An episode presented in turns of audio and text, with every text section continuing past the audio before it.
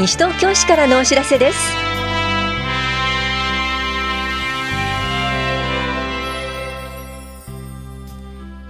今日は国民健康保険高齢受給者証をお持ちの方へ。一日図書会員などについてお知らせします。インタビュールームお話は西東京市危機管理室の加陽健一さん。テーマは西東京市消防団。ポンプ車双方大会です。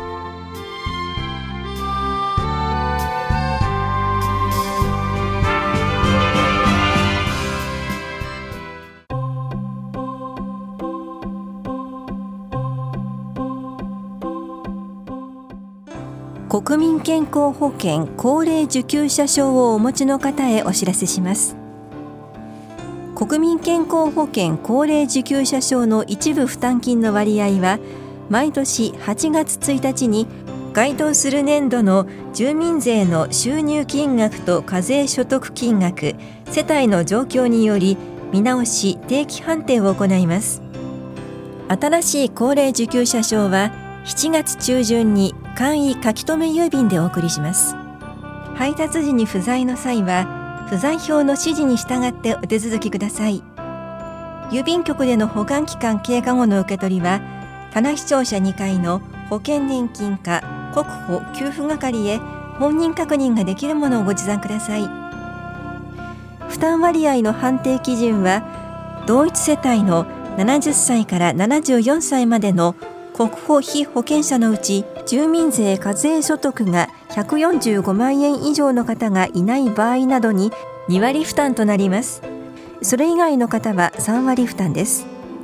ただし定期判定により3割負担の判定で前年の収入金額が基準額未満の方は申請により2割負担となります。該当すると思われる方には申請書を送付していますので必ず申請してください。詳しくは棚視聴者保険年金課までお問い合わせください。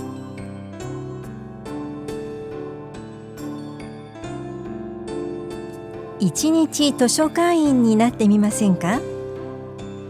中央図書館は7月23日が小学4年生から6年生31日が小学5年生から中学生で定員は各6人。法屋駅前図書館は7月26日と30日いずれも小学4年生から6年生までで各6人。芝久保図書館は7月25日小学4年生から6年生までで3人。八戸図書館は7月25日と26日いずれも小学4年生から6年生までで各4人。八木沢図書館は7月26日が小学5年生から中学生まで。30日は小学4年生から6年生までで各6人。ひばりが丘図書館は7月30日31日。いずれも小学4年生から6年生までで各6人です。時間は全日程午後1時半から4時半までです。応募の方は7月7日までに希望する図書館へ来館してお申し込みください。1人1巻までです。電話での申し込みはできません。申し込み多数の場合は在住在学の方申し込み者が本人である方初めての方を優先し申し込み者全員に結果を電話で連絡します。中央図書館からのお知らせでした。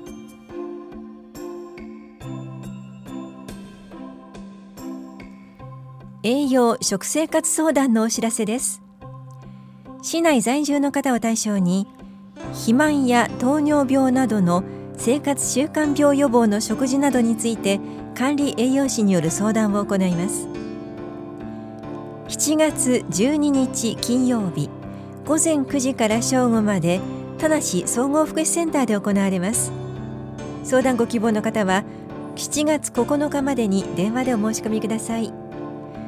お申し込みお問い合わせは大谷保健福祉総合センター健康課までどうぞ。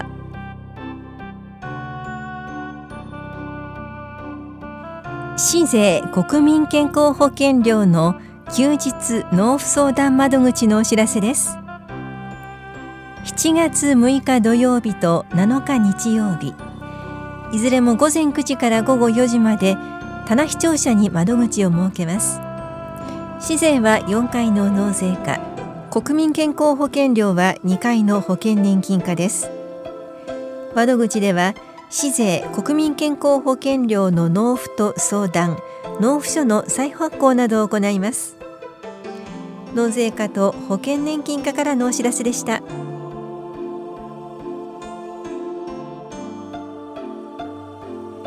我が家の耐震診断をしましょう。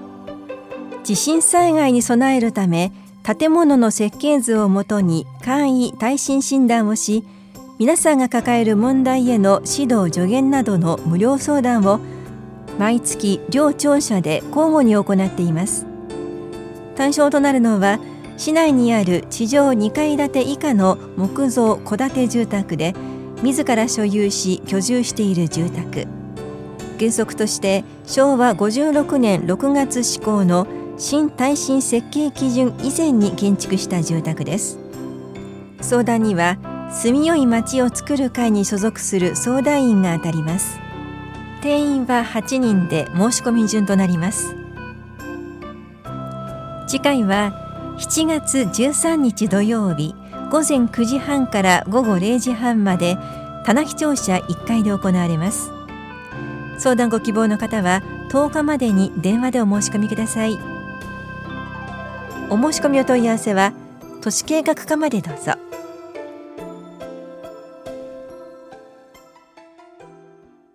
インタビュールームお話は西東京市危機管理室加陽健一さん。テーマは西東京市消防団ポンプ車双方大会。担当は近藤直子です。7月7日の日曜日、都立東伏見公園で西東京市消防団ポンプ車奏法大会が開催されます。大会について伺う前に、西東京市消防団について教えてください。はい、えー、西東京市消防団は消防組織法に基づいて設置されている市の消防機関です。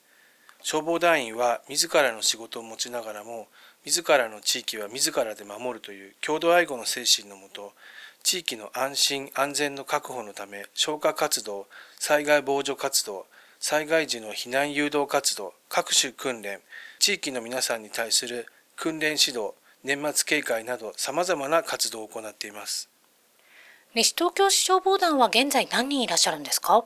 はい西東京市消防団定数は244名ですが現在228名で活動しています。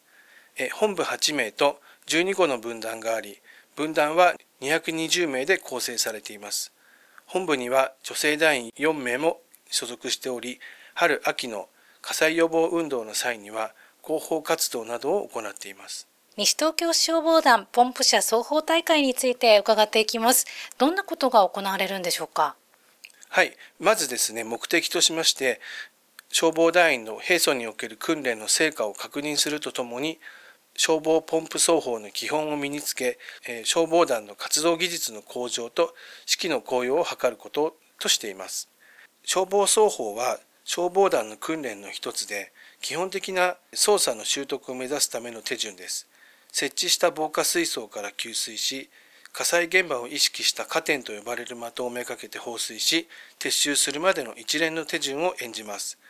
防火水槽加点の位置、セリフ、動きがあらかじめ決められており、ポンプ、ホースなどの操作を早く正確に行うとともに動きのきれいさを競います。採点は、括弧、動作の正確さ及び加点の的が倒れるまでのタイムなどで採点します。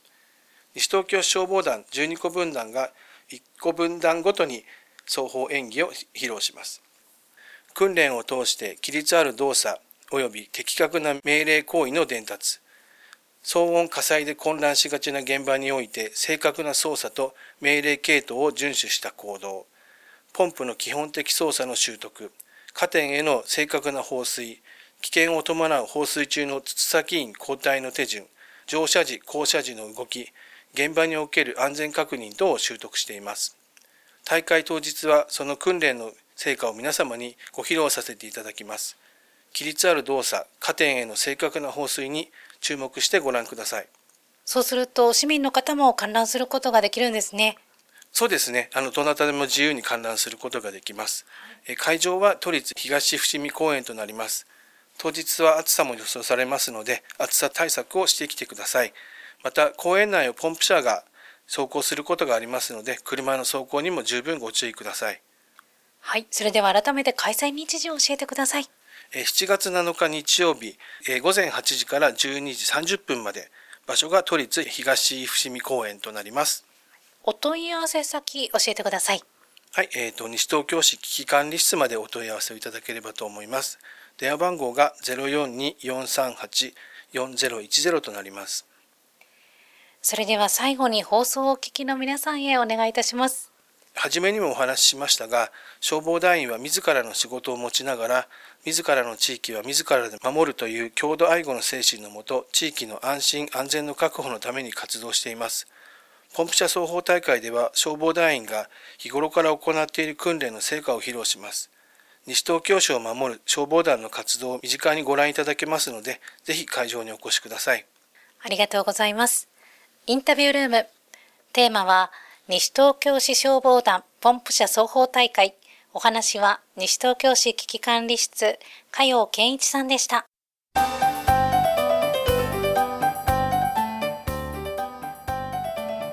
地域の災害リスクが一目でわかるマイ減災マップを作ってみませんか？小学生から大人まで誰でも簡単に楽しく自分の住む地域の特徴や備え防災情報について体感的に学ぶことができ一人一人が自分のマイ減災マップを持ち帰ることができます。この催しは NPO 等企画提案事業で地元の防災市民団体西東京レスキューバードの代表が地元の防災情報を交え減災ラボ監修のマイ減災マップキットを用いて楽しく丁寧に教えます。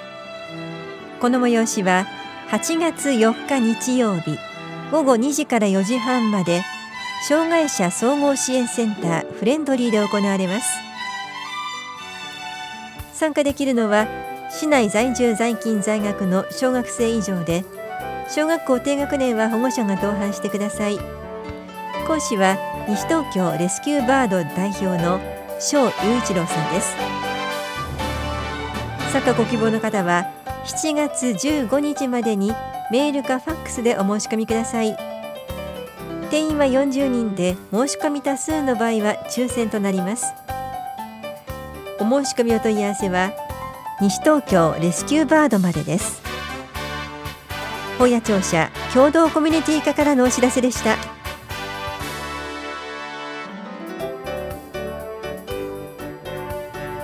この番組では皆さんからのご意見をお待ちしています。FM 西東京西東京市からのお知らせ係までお寄せください。またお知らせについての詳しい内容は広報西東京や西東京市ウェブをご覧いただくか西東京市役所までお問い合わせください。電話番号は042-464-1311 042 464-1311番です以上西東京市からのお知らせ亀井さゆりでした。